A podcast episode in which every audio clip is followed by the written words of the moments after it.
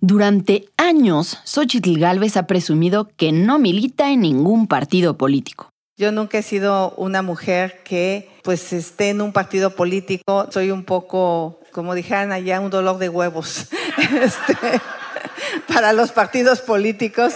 Mensajes como este abundan a lo largo de su carrera, a pesar de haber sido funcionaria federal de un gobierno panista, alcaldesa y senadora por el PAN, y candidata gobernadora por el PAN, PRD, PT y Convergencia, además de hoy figurar como la próxima candidata presidencial de PRI, PAN y PRD. Y sin embargo, ella se presenta como una candidata ciudadana externa al sistema. ¿Es esta la primera vez que un candidato presidencial intenta abanderar el discurso ciudadano desde una candidatura partidista? ¿O estamos ante un caso de política de vu?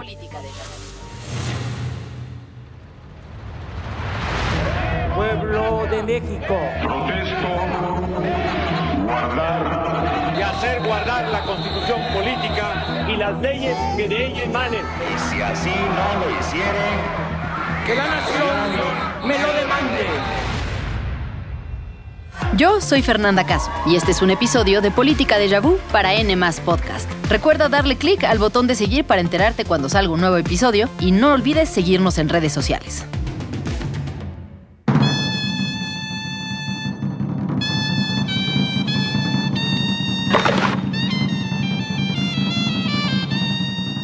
Era agosto de 2017. El gobierno de Peña Nieto se acercaba a su fin y el partido buscaba renovarse rumbo a la elección presidencial de 2018. Para ello, los principales liderazgos del PRI se encontraban reunidos en la ciudad de Campeche, capital de un estado que su partido llevaba gobernando casi 90 años ininterrumpidos. Se había elegido aquel bastión priista para discutir la reforma de estatutos del partido. Ese día en el auditorio no cabía un alfiler. Cientos de militantes y funcionarios priistas habían llegado desde temprano para votar la polémica reforma, que proponía cambiar las reglas para elegir candidatos. Los que estén por la afirmativa, favor de levantar la mano. Entre otras cosas, los defensores de esta reforma querían quitar un candado histórico que exigía que el candidato presidencial tuviera 10 años de militancia en el PRI como mínimo. La idea con este cambio era que cualquier ciudadano pudiera ser el abanderado, sin importar su afiliación al partido.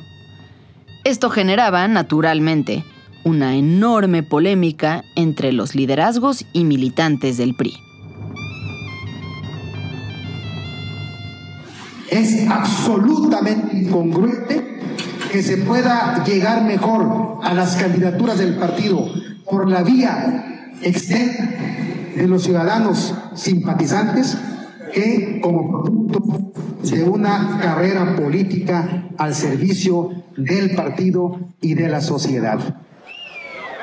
Según relatan quienes estuvieron presentes en aquella sesión a puerta cerrada, las discusiones fueron acaloradas. Y no era para menos, En el fondo de aquella reforma estaba en juego uno de los pilares básicos del partido, que en el PRI lo que se premiaba era la lealtad y la carrera de compromiso partidista. Aceptar un candidato presidencial externo era, para fines prácticos, sepultar ese pilar. Esta historia había empezado unos meses antes, cuando llegó a la dirigencia del PRI un hombre que tampoco conocía al partido.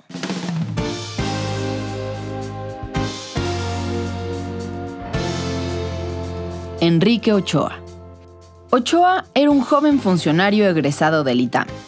Alto, delgado, de oscuro pelo chino. No solo era lejano a las dinámicas internas del PRI, sino que circulaba en redes un video donde él mismo negaba ser priista apenas unos años antes. No formo parte del Consejo Político Nacional del PRI, ni soy militante.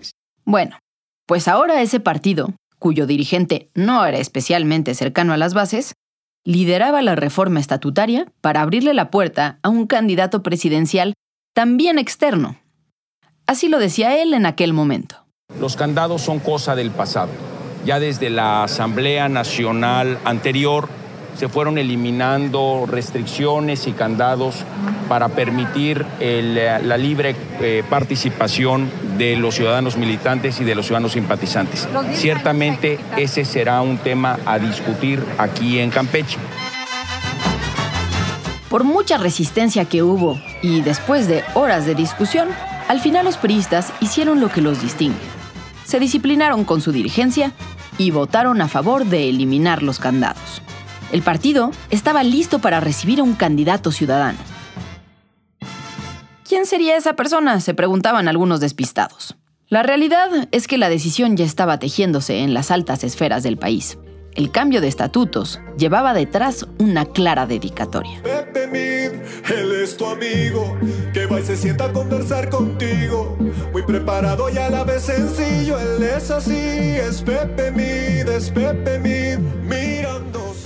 Pepe Mid, o José Antonio Mid, sería el gallo del presidente. Un funcionario técnico de carrera, con doctorado en la prestigiosa Universidad de Yale. Y que había trabajado por igual en gobiernos del PAN que del PRI.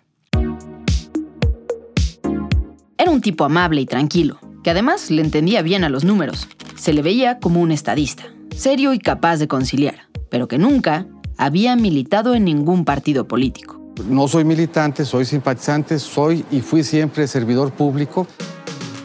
Esta era la primera vez en su historia que el PRI postulaba a la presidencia un candidato que no era militante. ¿Por qué, estando en el poder, decidieron hacerlo? ¿Y en qué momento se había vuelto más conveniente negar al partido que abrazar sus colores? La respuesta era clara.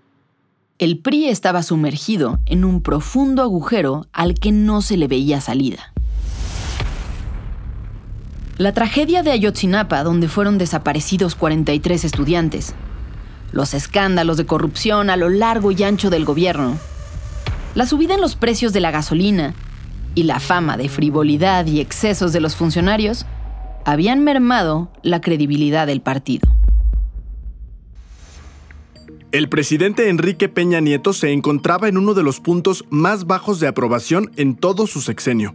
Según datos de encuesta Mitofsky, solo 22% de los ciudadanos aprobaba su gestión como presidente. Por si fuera poco, los dos aspirantes que al inicio del sexenio de Peña Nieto parecían sus sucesores naturales, habían dedicado los seis años a pelear entre ellos, con filtraciones a la prensa y boicots a las iniciativas de su contrincante. Eran Miguel Osorio Chong, el secretario de Gobernación, y Luis Videgaray, quien fue secretario de Hacienda y después canciller. Para cuando llegó el momento de la decisión, ambos estaban sumergidos en señalamientos de corrupción y malos manejos. Los otros aspirantes priistas ni siquiera pintaban en las encuestas.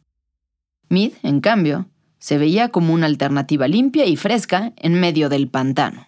Yo he combatido la corrupción toda mi vida. Nunca he vivido por arriba de mis ingresos. Nunca. Se puede ser servidor público sin lavar dinero, sin tener ranchos, sin vivir con excesos. La realidad es que el partido se había quedado sin opciones fuertes, limpias y que pudieran hacer algún tipo de contención frente a la avalancha que se venía encabezada por López Obrador y Morena. El primer paso para abrirle el camino a Mid fue cambiar los estatutos en aquella reunión de Campeche. El segundo paso era que la reforma de estatutos se refrendara en una Asamblea Nacional del PRI.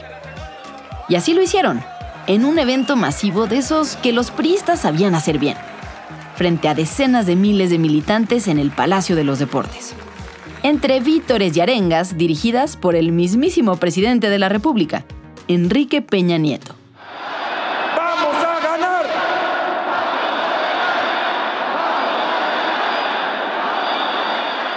El PRI no se intimida ante los retos. El PRI es un partido audaz, valiente y resuelto.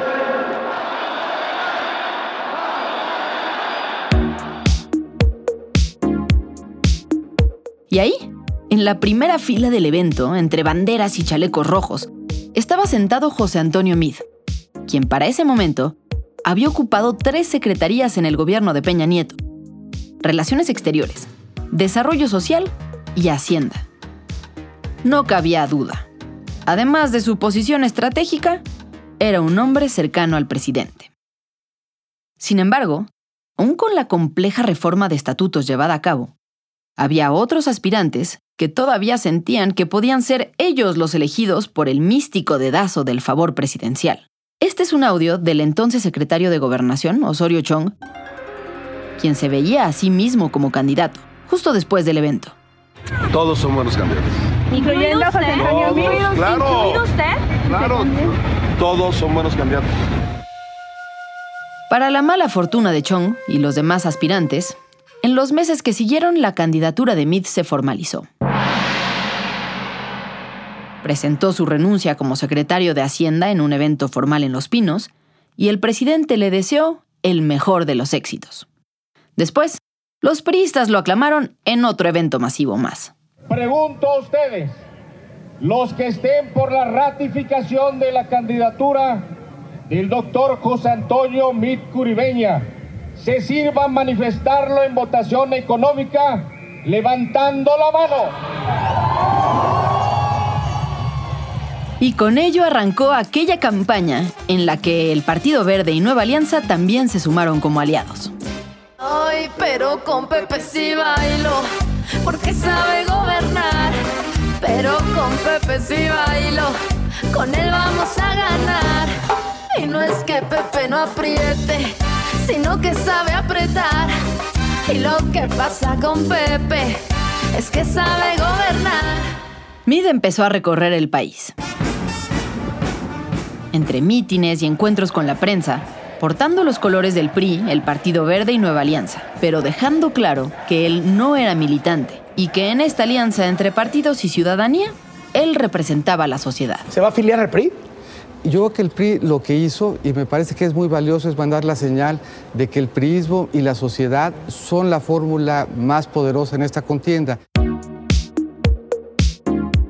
Pero por más que él insistía en que la gente lo viera como un personaje distinto a su partido y que no se le achacaran los resultados del gobierno en turno, la realidad lo persiguió durante todos los meses que siguieron. Preguntas como estas surgían en casi todas sus entrevistas. ¿Usted confía en que puede sacudirse, digamos, este saldo negativo del PRI en estos meses? Si es honesto el presidente Enrique Peña Nieto. Si está consciente, digamos, que eh, estas acusaciones de que el PRI moviliza recursos públicos para sus campañas políticas. ¿Qué le dice a quienes le llaman el padre del gasolinazo? ¿Se equivocó el presidente Peña Nieto en invitar a Donald Trump a los pinos? Yo creo que juzgado por los resultados, no. La campaña de José Antonio Mid habitó siempre entre estos mundos. El gobierno del que él había sido una parte fundamental, pero del que se quería distinguir en personalidad e ideas. El partido, que lo postulaba como candidato, pero en el que no militaba y no quería hacerlo. Mira, el único ciudadano en esa contienda soy yo. De las seis alternativas que estaban, la única alternativa sin militancia, la única alternativa ciudadana es la mía. Al final, después de meses de campaña, llegó la elección. Y los resultados son historia. Andrés Manuel López Obrador de Morena se alzó con una victoria contundente de 53% de los votos, frente a 22% de Ricardo Anaya, el candidato del PAN, Movimiento Ciudadano y PRD. José Antonio Mid quedó en tercer lugar de la contienda con 16% de los votos. Fue esta derrota resultado de la mala imagen de un gobierno desgastado, o más bien fue esta distancia de Meade con el partido lo que provocó que las bases militantes no se sintieran motivadas para apoyarlo. O tal vez, nada de lo que hubiera hecho Meade podía detener la fuerza con la que López Obrador arrasaba ya en esa contienda. Esas son preguntas para las que difícilmente podríamos tener una respuesta tajante. Lo que sí podemos responder es, ¿cómo se compara aquella elección de 2018 con esta rumbo al 2024? Donde una candidata que se pinta como ciudadana, que no milita en ningún partido, buscará la presidencia por parte del PAN, el PRI y el PRD. Bueno, se parece en algunas cosas y tiene enormes diferencias con otras. La gran pregunta es si eh, realmente son candidatos ciudadanos, tanto José Antonio Mid como eh, Xochitl Gálvez, como se presentan a sí mismos. Y me parece que la respuesta tendría que ser negativa. Están escuchando a Jorge Cepeda Patterson. Él es novelista y analista político y nos acompaña hoy. A ver, en esta respuesta negativa, ¿es negativo que no se compare o, es negativo que, mm, que en realidad sean candidatos ciudadanos? Eh, el hecho es que habría que cuestionar si son realmente eh, candidatos ciudadanos, porque, a ver, eh, los dos pertenecen a la clase política. Se entiende por candidato ciudadano a alguien que se desempeña en la esfera de lo privado y que en un momento dado eh, participa en los asuntos públicos. Eh, José Antonio Mid había sido, en el momento en que es candidato, había sido secretario de Hacienda en repetidas ocasiones eh, en los dos sexenios anteriores. Y bueno, de Xochitl Galvez, en efecto, ella es empresaria, pero en el año 2000, es decir, hace 23 años, fue invitada por Fox a formar parte de su gabinete. Ella tiene veintitantos años que sin necesariamente haber dejado sus actividades empresariales, ella eh, ha estado en responsabilidades eh, públicas de primer nivel. Claro. Ahora, esta idea de presentar como a los ciudadanos y a los candidatos como si fueran dos cosas distintas, a mí siempre me ha llamado la atención, ¿no? Porque, bueno, entonces los políticos que son, ¿no? No son ciudadanos, eh, o, bueno, no, un ciudadano en el momento al que salta y se presenta como candidato se vuelve político, es decir, no, no el mero hecho de ya estar en una boleta te hace político. ¿A ti te hace sentido? Eh, sí, no, porque eh, esto surge del hecho del fenómeno que no es privativo de México, que es mundial, del descrédito de la clase política. Y estoy hablando de Washington, de Londres, de París, de México, de Buenos Aires eh, o, en Brasil, ¿no? Es decir, es, casi un fenómeno universal la desconfianza hacia las clases políticas tradicionales.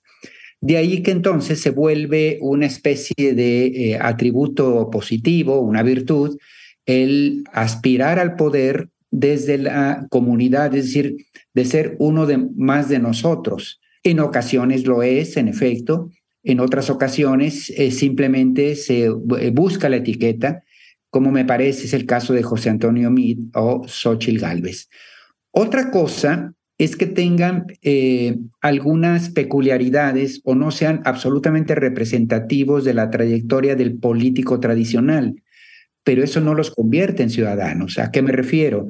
A que probablemente los dos hayan estado eh, ocupando, eh, en el caso de MIT, por ejemplo, tareas de administración pública como funcionario, no había participado en procesos electorales, en ese sentido la gente lo ubicaba más bien como un técnico, eh, pero de la cosa pública ya, y, como digo, miembro de gabinetes pero no vinculado a la grilla tradicional que se asigna a los cuadros políticos en el caso de Xochitl también eh, no es el caso típico. Eh, y en parte también porque eh, nunca fue la favorita de las dirigencias partidistas, incluso toda vez que ella se cuidó de no inscribirse formalmente en un partido político, aunque en la práctica siempre compitió al lado y con la casaca del PAN.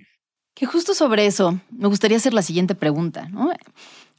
Sabemos que no era la favorita de las cúpulas. Y sabemos que también había algo de molestia en los propios partidos, particularmente en el PAN, por el hecho de que ella no quisiera afiliarse, ¿no?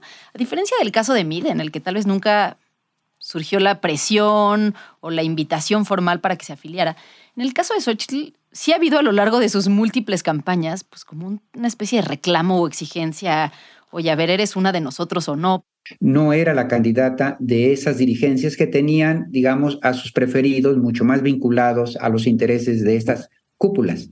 Pero eso no significa que no fuera en, última instancia candidata de algunas cúpulas porque recordemos que en el Frente Amplio hay, eh, convergen, por un lado, los partidos políticos formales y por otro lado, una serie de organizaciones de la iniciativa del sector privado, de la sociedad, etcétera, y que eh, es este sector, este segundo sector que desconfiaba de los militantes directos de los partidos que impulsó la candidatura de Xochitl Gálvez.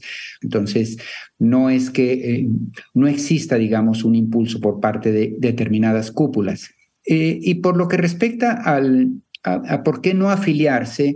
obviamente, yo creo que Xochitl eh, encontró que a, ella le daba mucho más flexibilidad eh, no adscribirse o no encajonarse, digamos, en una fuerza política, también me parece que para ser, ser justos con ella, que su propio encuadre ideológico, sus opiniones, muchas veces eh, no empataban cabalmente con los aspectos doctrinarios e ideológicos del partido que más cercano. Claro, y es mucho más liberal, por ejemplo, ¿no?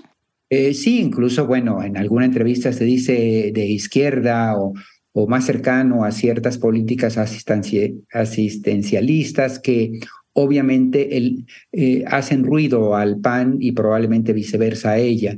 Ahora, una cosa es la etiqueta de los partidos, que puede ser positiva o negativa dependiendo de eh, cómo estén las cosas a nivel mediático y de percepción social. Pero luego hay otra cosa que son las estructuras. Y si algo hemos visto es que las estructuras siguen pesando en las campañas. Es decir, todo el andamiaje que representa un partido político y que es algo que un partido necesita. Yo veo hoy a Xochitl, no sé si con el aprendizaje de Mid o por otra razón, pues haciéndose cercana a la militancia, haciéndose cercana a las identidades partidistas, poniéndose unos tenis del PRD, yendo con los militantes del PAN a decirles que se siente cercana. Eh, esto puede funcionar para realmente activar las estructuras de una forma en la que no hubiéramos visto tal vez en la elección de Mid. O al final eso es algo que de, cualquier forma se activa siempre, pues porque es algo de lo que se le prende un botón. Eh, no, yo creo que necesitan activarse porque al final la militancia y, el activismo también tiene mucho de emocional o de pasional. Ciertamente las estructuras operan como inercias. El PRI, el PRI se moverá allá donde todavía es fuerte, el PAN en ciertos sectores medios, en el Bajío, en el occidente, en el norte del país, tiene presencia y la mayor parte del fenómeno tiene que ver con eh, emociones, con militancias, con eh, ganas de participar y eso las genera cierta identidad con el candidato. Y eso es a lo que tiene que eh, abocarse Xochitl Gálvez, obviamente, porque de entrada empieza en una competencia en la que lleva desventaja significativa, ¿no? Entonces, ella tiene que hacer estos, eh, e, e, estos contactos. No lo tiene fácil porque eh, de repente, claro, es una amalgama un poco esquizofrénica, es decir, lo que va a decirle en el meeting del PRD es distinto a, a lo que va a plantear en, en el PAN al día siguiente o en el PRI. Ahora, estás hablando de la dificultad de empatar los discursos de tres partidos políticos con ideologías muy distintas, pero ¿qué tan viable es poder empatar un discurso de ser una candidata ciudadana o un aspirante con la identidad partidista que tiene que encender y esto que me dices que se mueve por emociones, ¿no? Eh, bueno, justamente es parte del, enorme problema que tiene Xochitl porque eh, buena parte de la imagen que ella se construyó fue criticando a la clase política, pero ella ha apelado a esta argumentación. Muy difícil hacerlo ahora eh, desde las entrañas de una candidatura partidaria, ¿no? Es decir, hay una contradicción eh, desafortunada para ella y es necesita las estructuras de los partidos para tener una oportunidad de ganar. Entonces, es como estar invitado a, quedarte en una casa en donde eh, te sientes obligada a criticar a los anfitriones una y otra vez, un poco complicados, digamos. Muchas gracias Jorge por habernos acompañado y pues como ya escucharon, lo que sucedió en el 2018 no es exactamente igual a lo que estamos viendo en el 2024, pero hay curiosas similitudes. Nos escuchamos la próxima semana en el siguiente episodio de Política de Yabú. No olviden seguir las redes sociales de N y compartir este episodio con sus amigos o conocidos a los que les gusta la política o que quieren estar más enterados. Y dejamos una encuesta para ustedes en Spotify. Díganos lo que piensan y por ahí nos leemos.